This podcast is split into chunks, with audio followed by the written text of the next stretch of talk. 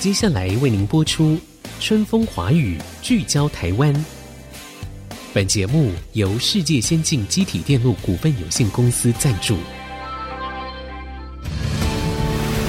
探索台湾新力量，开拓未来新视野。春风华语，聚焦台湾。沈春华主持。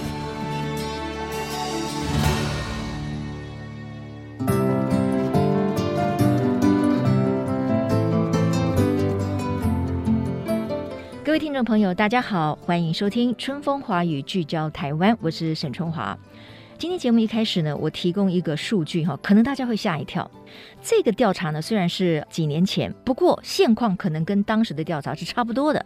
那就是在二零一八年的时候呢，世界经济暨合作组织啊，就是 OECD 有一项评比，那在台湾呢，前后段学生程度的落差是世界第一。各位没想到吧？也就是说呢，我们常常在讲，除了财富啊、经济有 M 型化之外，其实教育资源跟学生的表现也是一样的。那么偏向科学教育的落差呢，就是我们一个非常大的问题。那这项结果当然令很多这个人士觉得很震惊啦。所以这几年来，其实从教育部啦、补救教学啦、一零八课纲啦，乃至于在我们节目当中，其实我们也关心过像运用 AI、运用影片来做所谓的补救教学。或者是现在教育部不是提出了一个“生生有平板”吗？就是希望强化这些数位教学等等。换句话说，政府跟民间是做了许多努力的，但是现况到底是如何呢？呃，我觉得一个社会有一个国家要进步发展，当然不可能只有在城市里面哦哈，好像一副这个繁荣盛景，可是到了偏乡呢，却是一片萧条哈。这个是我们大家共同努力的。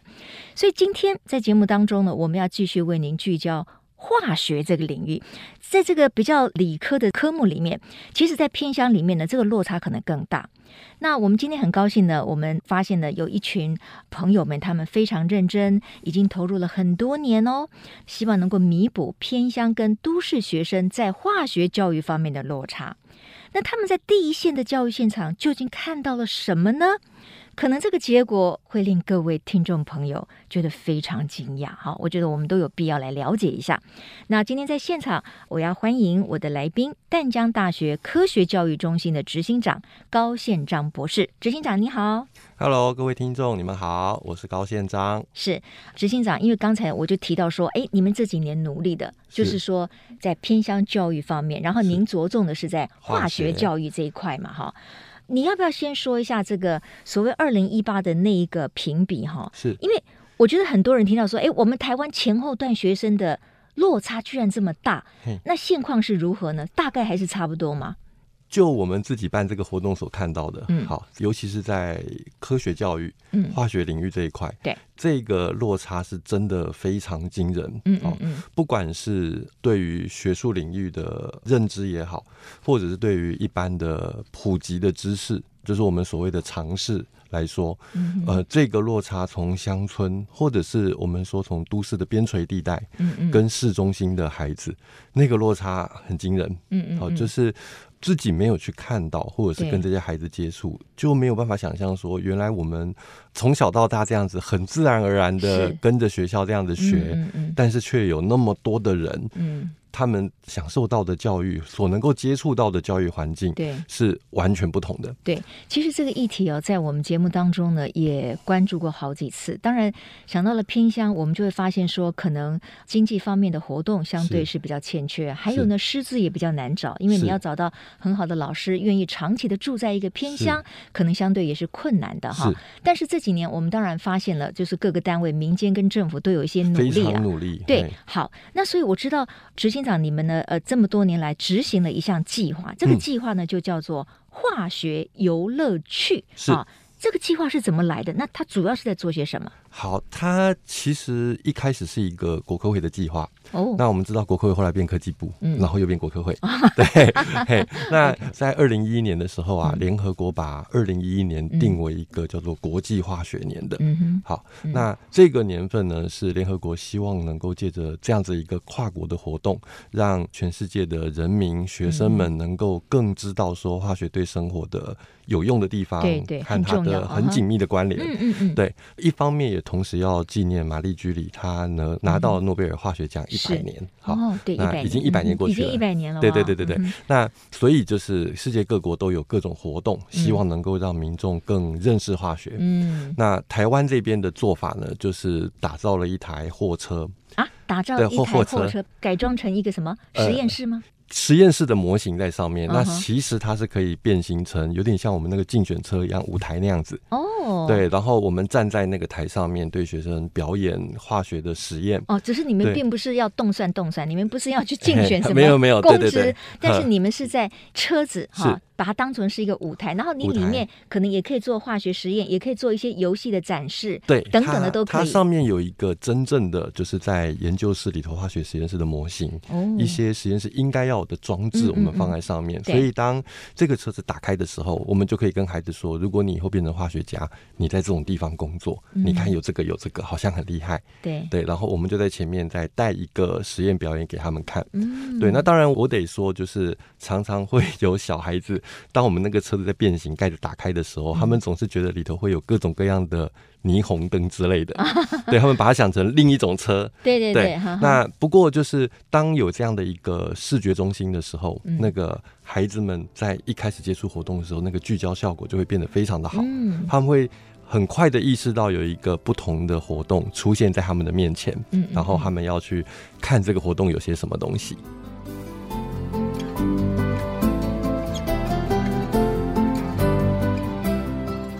很有意思哦。第一是个，因为你们就是说改装一个货车嘛，是那我刚才脑海里面就想到了，因为这几年不是很流行什么胖卡车，有没有？是是是，它一打开来，里面可能在卖咖啡啦，对，或者卖三明治啊是等等的，而且这个车子就可以移动到山边、对啊、水边啊、海边等等的。是那你们其实类似这样，就说你们可以到处拍拍照，对。其实一开始的概念，我们是希望用货柜车，因为那个视觉效哦更果大非常的惊人，对。哇，那很棒啊！但是后来我们想到，即使是台北市的建中，嗯货柜车还不见得开得进去呢。对对对，没有那错它的太大移了，货动柜车太对大，移嗯动和使用就受到很大的限制，所以那台车就越改越小，越改越小，到最后就变成一台一般三点五吨的那种 Seven 前面的那种货车。啊，那它只需要一般的小客车驾驶就可以开，嗯哼所以我们这些工作人员就直接是当他的司机了。哦，那所以是你们自己轮我流们自己开着那开台货车对对对，到各个偏乡的学校，对然我后们就自己直接是这样开进子去吗是？OK，请驾驶 很贵，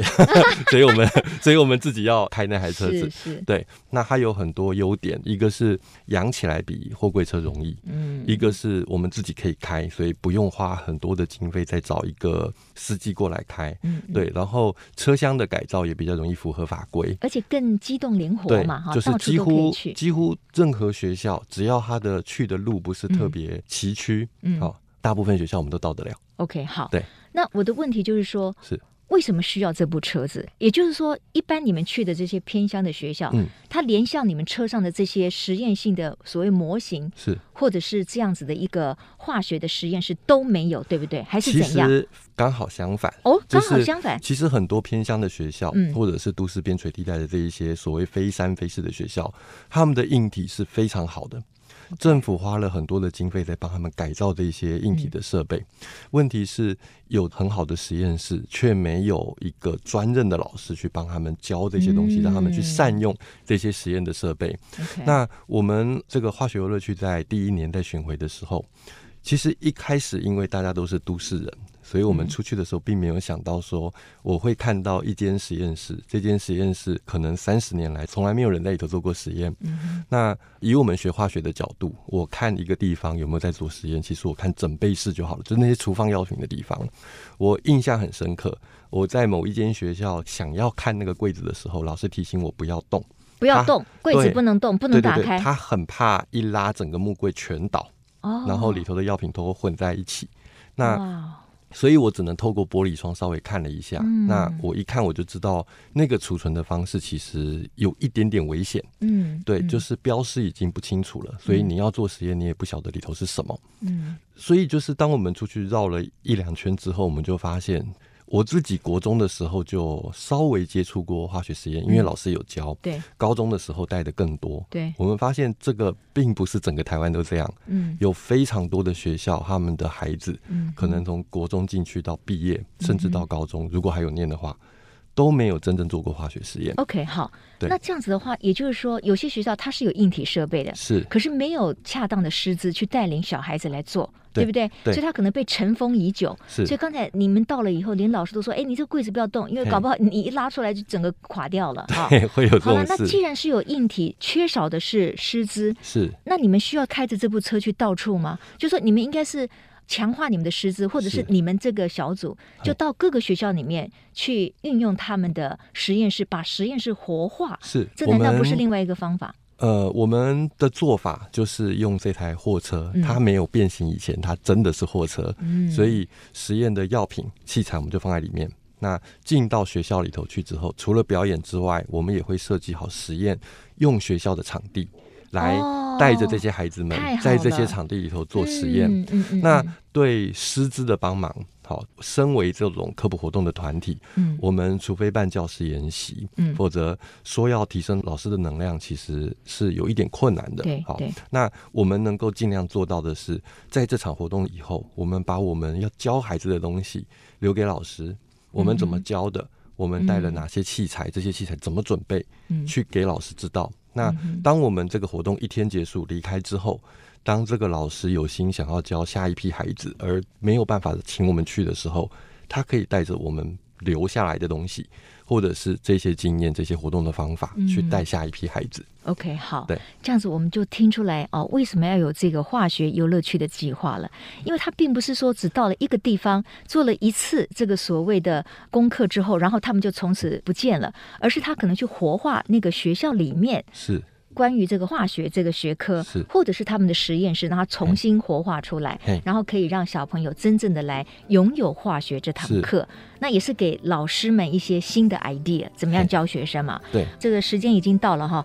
我要先进一段广告。广告回来之后呢，我们今天关心的是城乡教育的落差的一个问题。呃，我知道化学游乐区呢有一个很有趣的这个车上的一个活动，就是魔术秀哈、那这个化学魔术秀到底学生的反应如何？它又是怎么样来进行的呢？马上再回到春风华语聚焦台湾。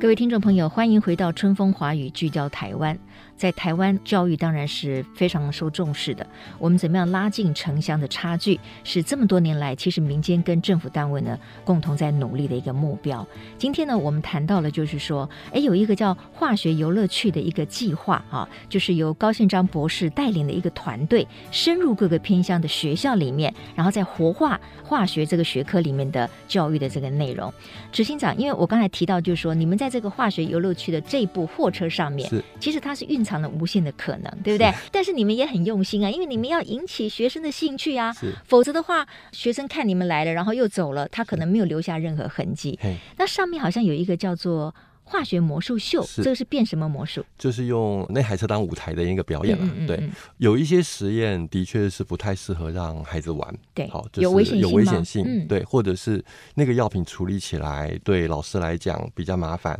但是这个活动是丹江大学化学系所支持的一个活动，所以我们即使用了那些药品，我们可以带回系上去处理。好，嗯有专业的人在处理，所以我们就会设计一些活动，它是颜色变化效果很大的，或者是比方说我们讲到八仙的粉尘爆炸，嗯我们就真的炸给他们看。哦那当然是在可控制的范围内，是是是好，或者是让学生就是能够看到这一些化学反应，立即的能够看到。嗯，那呃，你可以举个例子吗？啊，我的好化学是很差啦，不过我的 我的意思说，你们要引起学生的兴趣嗯，这也是要经过设计呢。好，比方说化学的实验里头有一个经典反应叫银镜反应。银镜反应，银镜反应 OK，那我们都知道，以前化学家常常被叫做炼金术师嘛。对好对对，在学生面前把金变出来是有点困难啦。嗯好，我们可以变假的，但是尽量不要骗他们。可是真的赢，我们就变得出来。真所的以银，真的赢啊真的，silver，对啊哈 silver，对。那我们会调好化学药品。好，然后在学生的面前，请他们一个一个加到瓶子里面去。嗯哼好，在有保护的情况下，接着请他们摇晃瓶子。嗯当摇晃的时候，银镜反应就开始发生，嗯然后在这个瓶子的内部会镀上一层纯银，所以这个所以镜是像镜子的镜的镜子一哈样，银对镜哈，嗯银嗯镜嗯对。所以学生一开始拿的是一个透明的瓶子，对哦那加了药剂之后会变脏，然后又变透明，最后里头镀上一层嗯一银，层啊整个就变亮亮晶晶的银。学生会看到整个的过程的他会变化又很明显，对，哦非常的明显。嗯那他会惊讶，怎么会这样？嗯那我们在解释为什么会这样子，嗯哪一些化学反应发生在这里面？嗯对，那他们的印象就会很深刻。嗯嗯，对，当然有的时候也会有一点像脱口秀或者是魔术的互动，比方说我们会用指示剂，那所谓的指示剂就是在特定的条件下会变色的，让学生来就是上台以后。先问他你心情如何？那你心情很嗨，我们就变红色的给你；你心情很不好，我就变蓝色的给你。 对，那 OK 身为一个化学家，我们当然知道他为什么会变那个颜色，嗯但是学生不晓得。嗯，他就觉得对好神奇哦，对，哇那底下的就会就会很嗨啊，嗯这个东西就会非常深刻的印在他们的脑海里头。嗯对，当然我们不是配合课程在教，好，可是对当他们有一天上到酸碱指示剂、上到氧化还原指示剂的时候，只要他想起来，嗯他看过这个，对，那我们的效果就就达达到到了了。对对对是，OK，好。那这当中有两个问题哈，一个就是说，因为我们知道在做化学实验的时候，总是有一定的风险，是啊，可能在很多偏乡的化学课里面哈，是老师可能一来他们也忙着很多事情，因为是这个偏乡的师资相对不足嘛，。对，那另一对方面，当然也是怕说这个化学实验会有某一些风险，是所以当你们在执行的时候，怎么样能够把所有的风险都完全是在你们的掌控当中？是然后呢，带给学生是一种新奇的、可爱的反应。是，刚刚你说就是危险性，对老师来说，这个是风险最大的，尤其他一个老师可能要面对二十几个学生，嗯对对好对每一个人一种动作，是脱序的动作，他对，就有一没个学生不小。没完没了心，那就完了，就对可能意外就会发对，生，他就没啊。完没了了。所以就是，呃，我一向能非常理解一个不是化学专业训练出来的老师要带化学实验的困难度有是多高是，，而且他啊可能会相对排斥，对因为他觉得他不能够去冒这么大的风对险，他也学不生见的安全对老是师是最重要的。对对对，是所以对老师要做这个要求，对老师也不尽公平，是对不对？他没有是那个环境嘛。对嗯，那我们能够做的就是尽可能避免，比方说怕烧伤，那我不要用明火，不要用明白的火去加热。嗯嗯哼我可能让你用隔水加热，就是嗯隔着六七十度 C 的水，你被烫到或者是被烧到的几率就降低。嗯，那我们最怕小孩子随便把化学药品拿起来放到嘴巴里或涂在别人身上，哦，越小的越有可能。也有可能。我啊们碰过无数次，跟他讲说，我们现在要用的这个白色的东西是盐巴，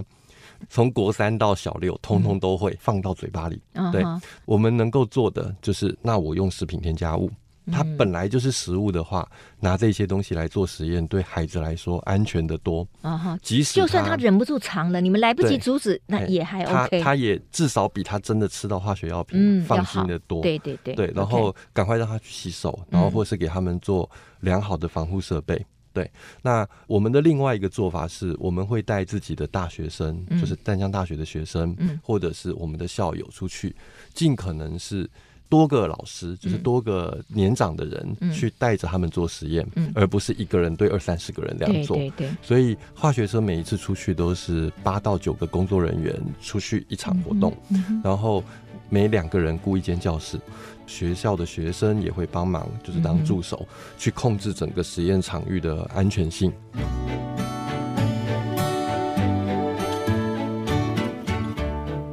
那你们跟学校之间是透过什么样的流程来产生这么一个合作呢？你们要先申请说，哎，我们要去，那是不是是学校有这个条件，欢不欢迎我们来？那是事先需要跟当地的化学老师啊哎，或者是学校的设备，要先做一些了解吗？我们通常会在年初，哦，就是每年会有一段时间会发讯息出去给台湾的各地的学校，这些偏乡的学校。越小的学校报名的成功率会越高啦，好、然后跟他们讲说我们要办活动，请大家挑适合的时间，嗯，好，就是把空档留给我们，那我们再去跟学校讨论说确定的日期是什么时候，嗯，那学校必须要帮我们的一件事情就是，毕竟我们经费有限，所以我们不可能每一次去，假设去高雄，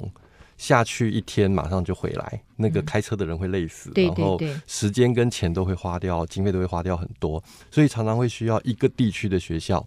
对，就是比方说高雄山区的学校，在旗山的，在美浓的，嗯在宝来的这几间学校，就是在同一周里头，并在这几天里头，然后让我们能够去。嗯嗯，所以我们事先需要跟学校的老师做沟通，嗯就是时间请学校帮我们瞧。对，再来就是要有场域，你要有实验室。那嗯如果没有实验室，给我们一般的教室，给美术教室、音乐教室，只要是在教室里都好， OK，所以不对见得所有的活动都是在那个货车上完成的，呃不是其实都你在你们会比较希望是在教室里面，实验本身都是在教室里头完成的。嗯嗯嗯他们学校有什么样的场域，我们就用什么样的地方。嗯嗯，对，所以有的时候申请的学校会问我们说啊，我们学校的实验室很烂啊，嗯能不能嗯就是换一个地方，或者是，但是对我们来说其实都没有关系。对，我们在意的是有没有那一个地方让我们做这些事情而已。嗯哼，呃，我们碰过在厨房做的，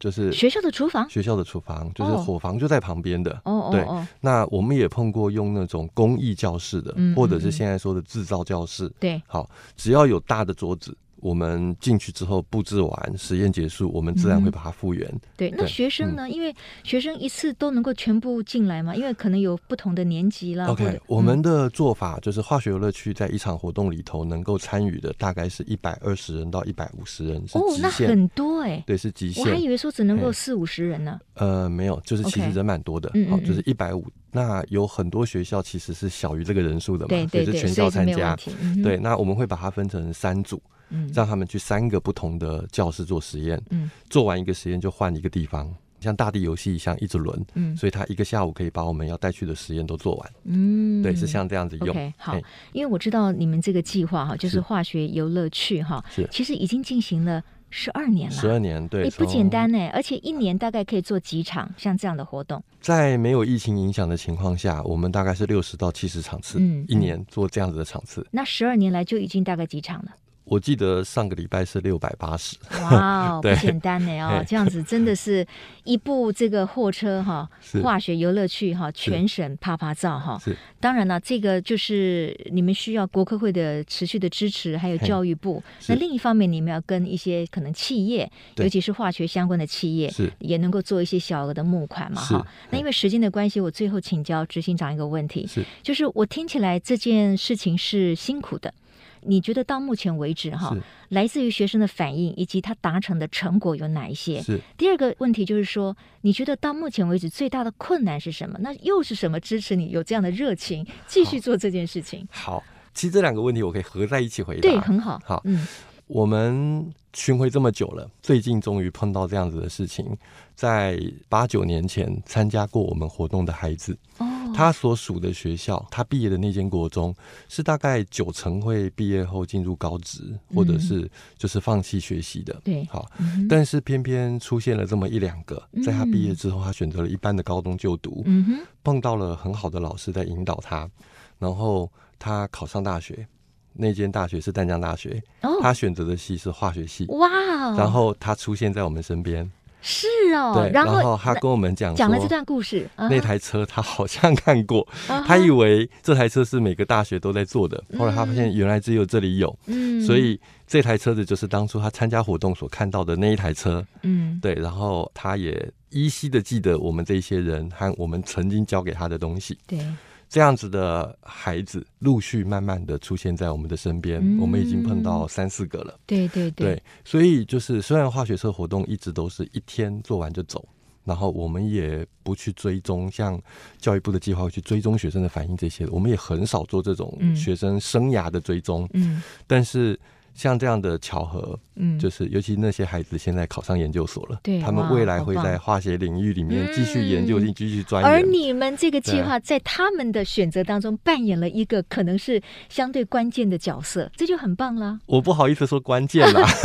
对总有但是一个影响是在那边，对，就是嗯我们曾经出现在他们的生命里面。是是是，对，那当他们来出现在我们面前的时候，就是那个感动，在过去这些时候的辛苦，有的时候就会想，我们真的是做了一件还不错的事情。当然对，当然就是而这件有事影情响到人，真的嘿要一步一脚印，因为它对可能不是一蹴可及，它的是效果不可能立竿见影。对可是呢，你反走过必留下痕迹。是你看到十多年后，反过头来，这些当时你们可能影响过的孩子，是他如今出现在你们的身是边哈而，且跟你们诉说他们同样的还故事。愿意跟着我们回到他们的家乡去教那些孩子。哦对，这就真的很令人感动。嗯当然，有的时候就是当化学车离开一间学校的时候，就是看到师生在那边对我们挥手，在路上、嗯对我们喊啊，下次要来啊，对啊然后对等啊到我们明年来，他们真的还记得我们的时候，嗯嗯嗯，那个有的时候是会起鸡皮疙瘩，对然后对就是对嗯很感动，对。但是像这样的故事，会告诉我们自己团队的这些核心的成员，嗯嗯嗯，就是毕竟我们一起做了，已经一起做了八九年了，对对哦，就是对他们很辛苦的。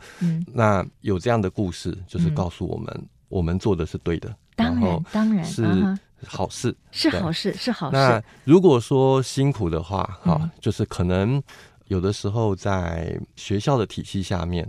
这一些申请计划啊、核销经费这些压力嗯蛮大的。嗯，那我们又都是属于签合约的助理，所以明年会不会还有那样的经费让我们继续一起做这些事情？哦有的时候这个经费压力是非常庞大，哦，对你不晓得明年到底钱够不够做。嗯嗯，那如果我们少了一两个人，我们还有办法这样支撑吗？嗯嗯这种心理压力有的时候很大，嗯嗯对嗯，不然就是可能有的时候活动很密集，我对们全部都要离家背景这样子嗯去个一两个礼拜才能回非家常一辛苦趟。啊嗯哈，有的时候也会觉得啊，我到底在做什么？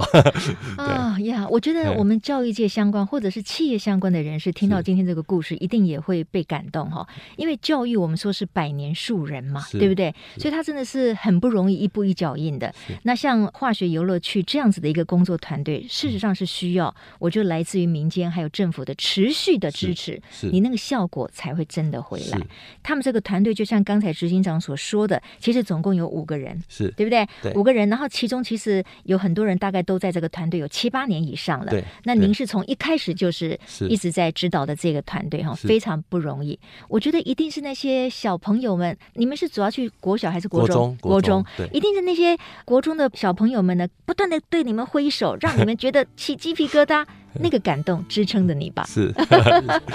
好，今天非常谢谢淡江大学科学教育中心的执行长，也是化学游乐区的领导人啊高宪章博士，跟我们分享他们在拉近这个城乡教育落差上面，尤其是化学这个领域里面所做的努力。谢谢您。谢谢，谢谢谢谢大家，谢谢。好，也谢谢各位听众朋友今天的收听，我们下次同一时间空中再会。